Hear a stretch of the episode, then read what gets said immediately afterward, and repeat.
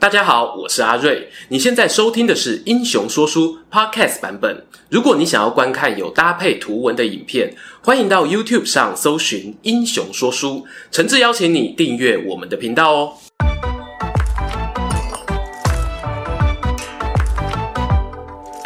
Hello，英雄说书的观众朋友，你们好，我是说书人阿瑞，替大家带来精彩的英雄故事。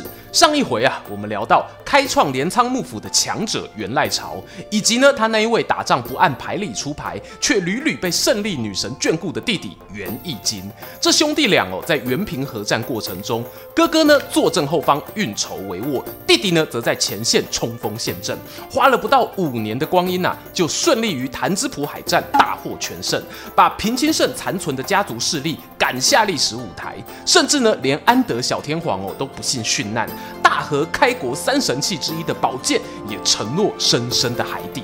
还没有看过上集影片的朋友，可以点我们右上角资讯卡参考参考。就说打了胜仗，凯旋回家的源义经，原本呢打算好好跟大哥互诉别情，殊不知啊。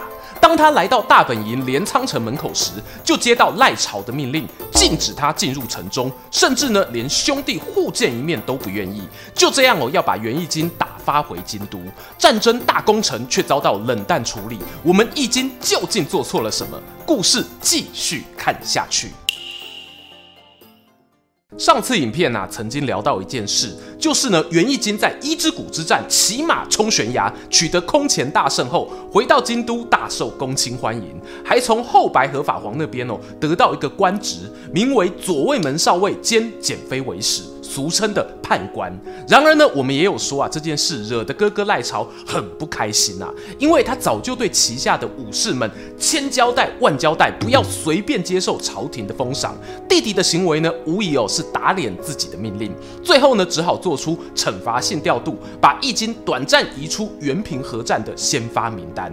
听到这里，可能有人会认为赖朝是不是太小心眼啦？接受一下朝廷封赏有什么大不了的？你就为了自己的权力稳固而做出这种强迫别人选边站的行为吗？事实上哦，这件事情背后影响的范围不只是源赖朝表面上的领导威信而已。首先，赏罚平等啊，原本就是一个领袖应该要做到的，至少哦。台面上要做到，因此呢，源赖朝处罚义经，不让他上战场，在道理上说得过去。而背后更深层的考量呢，恐怕来自于源赖朝他权力来源的基础——板东武士的拥护。这里差个题啊，什么是板东武士呢？你可以理解成东国的武士。然而，东与西的概念其实是相对的。现在的板东一词呢，虽然大致跟关东相近，可是哦，我们观察日本大和政权的发展过程，会发现呢，所谓的东国区域一直被往东推挤。我们可以从地图上观察，伊势、美浓、尾张呢，曾经被归类在东国，但后来哦，就要到信浓、远江以东呢，才算是东国。元赖朝的大本营镰仓呢，也是落在这一块东方国度。而板东武士呢，向来啊有反抗心强、骁勇善战的印象。主要呢是因为过去的大和政权啊，在西边京都发展时，东边的豪门大族虽然暂时归顺，但仍然保有一定的自主性。一旦中央权力衰微，没有办法提供资源，自然哦就会选择自立门户。大家不要觉得这样很过分哦。你试想一个情况：如果原本朝廷给你的承诺是，你解散军备武力，上缴部分的税收，我们呐就会提供官员常备兵协助你维护治安。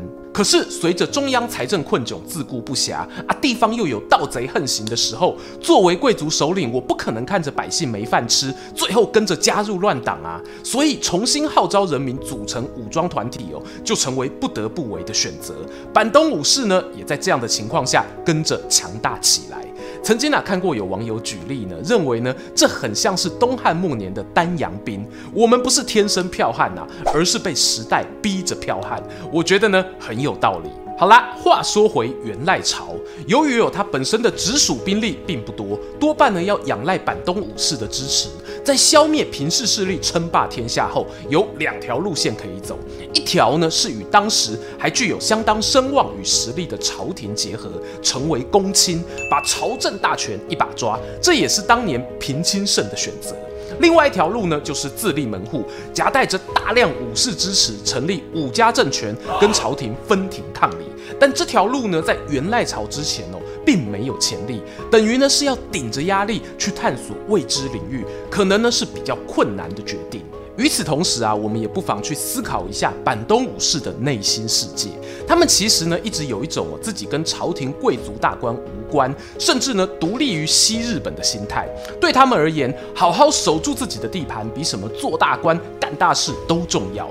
假设赖朝选择跟朝廷合作，不难想象哦，他未来在人事任免的时候，就没有办法完全按照自己的意思来，甚至呢会得罪自己底下的那一些武士小伙伴。当当当，回头看易经啊，选择接受朝廷的官位。如果大家哦都有样学样，那不是等于让大哥想建立的整个武家体系都陷入崩溃的危机吗？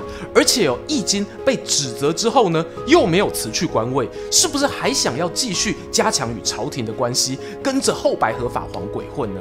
毕竟呢，我们之前也提到，法皇呢，他是一个颇有心机的人，为了想要把心目中属于朝廷的权柄从武士手上。拿回来可以说啊是用尽心机。此外，义经在原平合战过程中，还跟西方的。水军呢建立起良好的。关系。综合以上种种考量，都让元赖朝与东国武士无法接受义经的。行为。既然哦内部已经有难以化解的。矛盾，在碰上外部问题时呢，会爆发冲突啊，就是难以避免的。了。上一支影片结尾的潭之浦海战中啊，其实易经呢并没有完全达成赖朝交付给他的任务。他或许觉得，打仗嘛，最快速度消灭敌人，以免夜长梦多是最佳方案。但从赖朝立场思考哦。平家呢失去了强人平清盛的领导后，走向衰亡啊，是大势所趋，缓一缓也无所谓。可是义经呢，你要想办法把活着的安德小天皇跟三神器安全带回来啊。安德天皇虽然有平家血缘，但再怎么说我也是后白河法皇的孙子，把他搞到一命呜呼，是要怎么跟法皇交代？而且呢，当安德天皇被带走之后，国不可一日无君哦。京都方面呢，拥立了他弟弟后鸟羽天皇。皇即位，这也需要三样开国神器来证明即位的正当性啊！最好呢能办个公开仪式，让安德把神器郑重的交给候鸟羽。结果你人没抓到就算了，连宝剑都沉入海里。别忘了吼，元义经呢还特别喜欢亲上火线，甚至说出呢我没有让总大将以身犯险，总大将是我哥，他好端端的在镰仓这一种诡辩。这些话后来呢，也被跟他不合的同僚传回后方。兄长听了会有怎么样的想法呢？很耐人寻味啊。整体来说呢，赖朝考虑的是源氏政权日后该怎么永续经营，而军事上的成功只能算政治的延续。如果政治面呢不能稳定，打再多胜仗啊都是枉然。而赖朝幼年时期面临父亲过世，自己有在外流亡，吃尽苦头，很可能让他有了比较容易猜疑的性格。因此有人会说，易经功高震主是他们兄弟决裂的最大因素。可是呢，大家听完上面的背景说明，还会认为这是唯一的重点理由吗？我相信啦，元赖朝或许不是那种最宽宏大度的个性，但从一些侧面记录看呢，他对于其他部下也非常善待，否则不会有那么多武士。愿意死心塌地的跟随。以人气与社会形象来说啊，在源平合战的时代呢，搞不好元赖朝才是那个社会大众支持的人。尽管我们会觉得元义经打仗风格灵活多变，没有被规则束缚，可是呢，当时的年代里，朝廷与贵族还是有相当影响力，礼法道统呢没有完全被抛弃。义经不讲武德的行为，恐怕呢对很多人来说，就像是一个不受控的野孩子。也有另外一种传闻说，消灭平家的最后几场。大仗打完，本州西部那一边啊，对元义经的评价已经跌落谷底。让我们把镜头呢转回被拒绝进入镰仓的义经，他选择哦先退到郊外邀月地方的一座寺庙中，写下了字字血泪的书信，俗称邀月状，然后请赖朝的亲信代为转达。这封信啊，一直到明治时代都被当作孩童学写字的习字帖来使用。信的内容呢，是诉说自己根本没有背叛兄长之心，没想到啊，一片赤诚竟换来冷酷的对待。这都是哥哥身边的小人竟谗言陷害造成的。我身怀不白之冤，只能够请求兄长的原谅。答案是啊，我们如果仔细探讨这封信的内容，会发现哦，易经呢还是不知道大哥心里最担心的是什么，只顾着呢解释自己作战立了多少功劳，自己有多辛苦，结果有多么的无辜。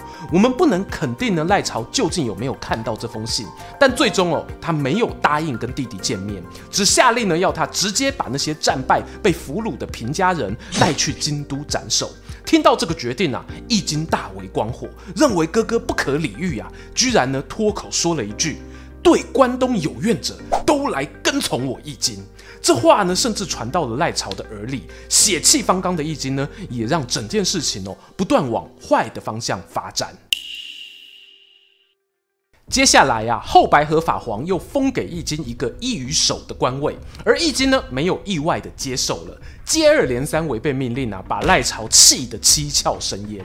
然而呢，他毕竟还是给了义经最后一个机会，就是要他去讨伐一位曾跑去加入源义仲阵营的叔叔源行家。但义经呢，却回答：“哎呀，哥哥啊，都不相信我，我现在心好累啊，更何况源家人怎么可以打源家人呢？”以不愿意骨肉相残为理由拒绝了。此时的源赖朝哦，几乎就认定义经完全不听指挥，并且站在敌人的那一边，认真动了杀机。根据史料吴七进的记载，赖朝呢先派了一群刺客去刺杀易经，没想到呢被易经率领部署加上原行家赶来的援军共同奋战给击退了。刺客呢招供出啊他们是源赖朝派去的，这让义经哦同样心寒到了极点。他联合叔叔上奏后白河法皇，请求一纸合法讨伐赖朝的公文。没多少武力的法皇呢，也不敢不给啊。然而这样一来哦，赖朝与义经呢，就真的无法再回头，只能宣告全面决裂。出乎意料的是啊，当讨伐赖朝的公文发布之后，却没有得到太多武士的响应。从这里呢，我们也可以看出哦，不管是惧怕权势西归挖短柄也好，还是呢根本不想支持义经也好，弟弟当年的号召力或人气，并没有后世想的那么强大。多数人呢都是站在印象中冷酷无情、外加没人缘的赖朝那一边。公元一一八五年十月。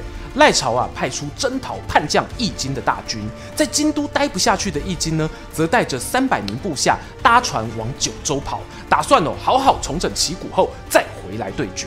没有想到十一月六日在渡海时呢，遭遇暴风雨。这次啊，他不像之前奇袭乌岛时那么幸运，船只破洞进水，不得已啊又绕回近畿一带登岸。这叫做船漏偏逢连夜雨。十一月七日，源义经呢就收到自己一于守简妃为使的官位被朝廷拔掉的消息。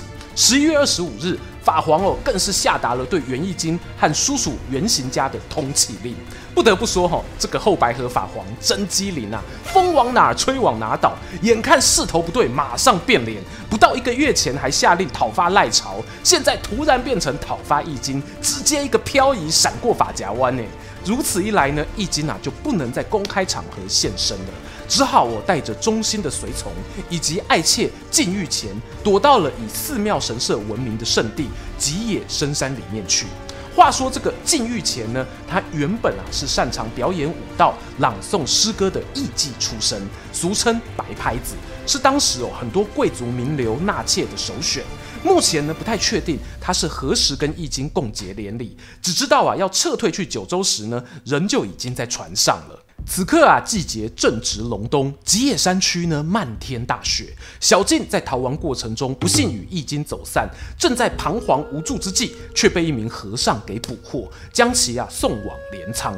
而这时候哦，小静已经身怀六甲，肚子里呢有了易经的骨肉。源赖朝得知俘虏了弟弟的爱人啊，就趁着某日八幡宫神社举办祭典之际呢，传唤小静出来演唱歌舞助兴。面对自己夫君的仇敌呀、小静挺着大肚子，不疾不徐，轻启朱唇，唱出两首和歌。歌词的大意是呢：我一心啊思慕着那人，踏过吉野山峰白雪远去的足迹。我现在绕着麻线纺织麻布，能否绕回过去相守的日子？而日文中呢，麻布跟小静的名字哦是谐音，透过这样的一语双关，表达出浓浓的思慕之情。就在众人如痴如醉欣赏曼妙歌舞的同时，源赖朝啊却勃然大怒。现在这种场合叫你出来表演，是要你高高兴兴祝贺镰仓繁荣昌盛。你唱这些思念叛徒的歌曲，有何居心啊？幸好啊，赖朝的贤内助北条政子连忙打圆场。哎呀！你以前出去外面打仗的时候，都不知道我有多担心啊！我想小静的心情应该也是一样。如果换作是我，肯定也会唱这样的歌。他跟易经相爱相知，难道你觉得应该马上变心，忘记爱侣才是对的吗？那样啊，才是忘恩负义吧。政子啊，费尽一番唇舌，总算把元赖朝安抚下来。不过他还是下令哦，小静生产之后啊，如果是男婴，就杀掉。女婴呢，才准许留下。结果几个月后，小静产下了一个男宝宝，在母亲声嘶力竭的哭泣声中呢，被带到海边淹死。后来呢，北条政子或许是基于同为人母的恻隐之心，赏赐给小静很多金银财宝，也把她遣送回京都。之后哦，就再也没有消息。如今呢，重建后的鹤冈八幡宫啊，还留有禁欲前翩翩起舞的舞殿供人凭吊。至于呢，当年的伤心人啊，自然是不复相见了。与此同时呢，元赖朝阵营中发生一件大事，也让好不容易逃脱的义经再次陷入天罗地网。在元赖朝势力如日中天时呢，他采用了谋臣的计策，对朝廷上奏表示啊。为了讨伐易经等叛贼，必须给自己在全国设立与任免诸国守护与地头的权利。守护呢，是指一国的军事指挥官兼治安维持官；地头哦，则是收田税的负责人。此外，赖朝呢还要求不分公地还是私领的庄园地，都可以征收每一段五升的粮食，换算成现在平数哦，大约是三百六十平呢，要上缴九升的米。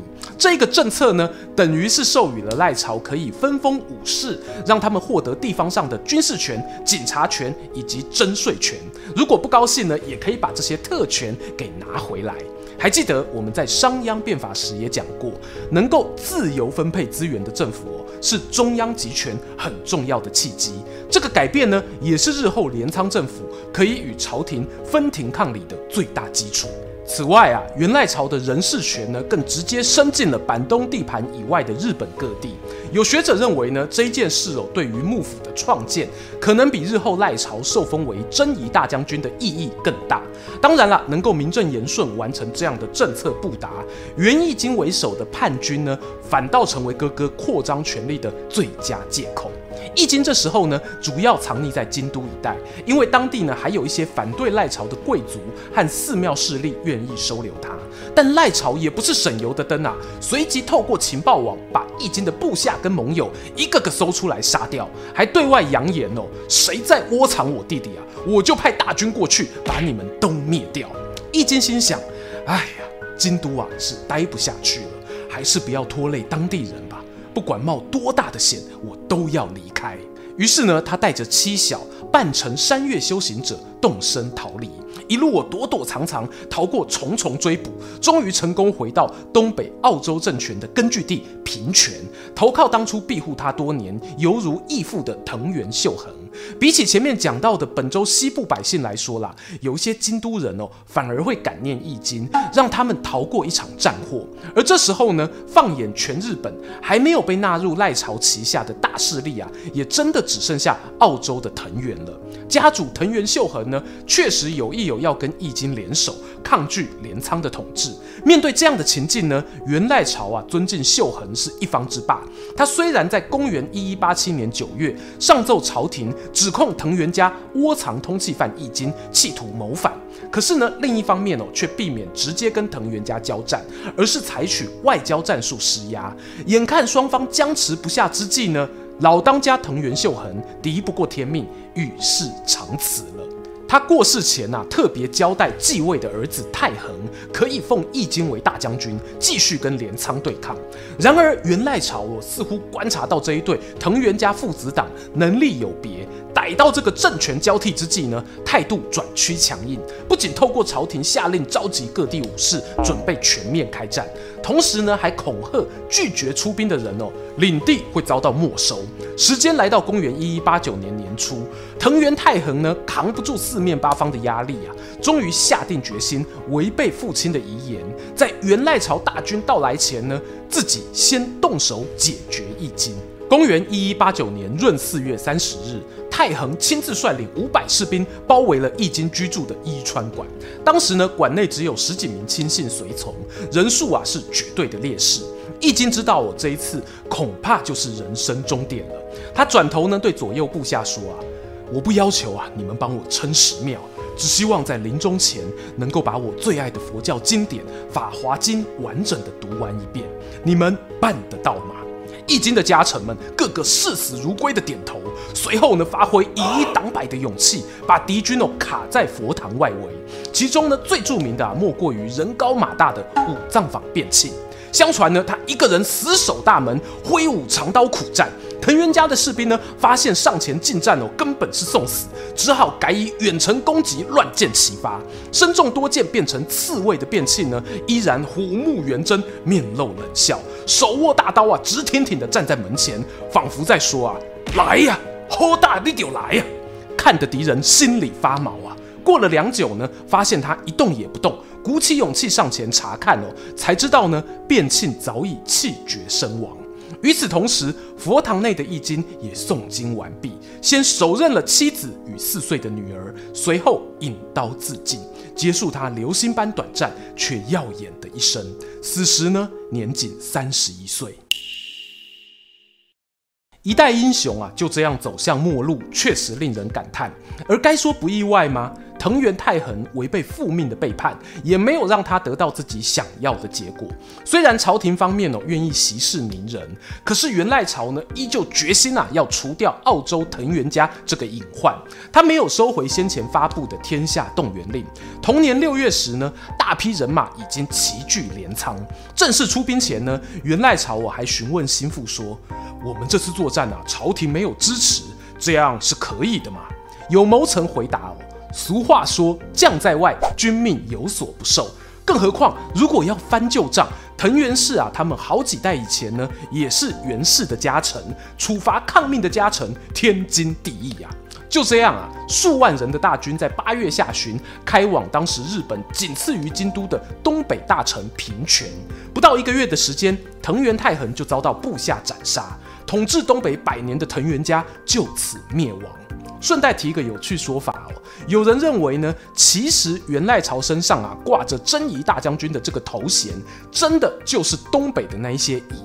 因为呢，中古以前的大和朝廷是根本没有把东北的百姓呢当做自己族类的。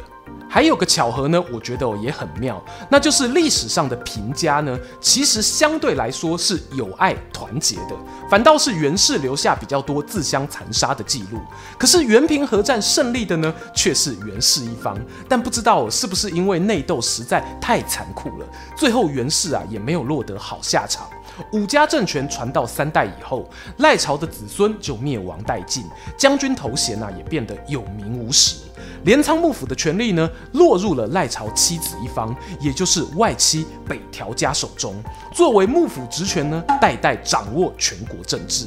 历史啊，就是这么神奇。如果光论血统哦，北条家呢是属于平氏的血脉，所以源氏斗了半天，到底为谁辛苦，为谁忙啊？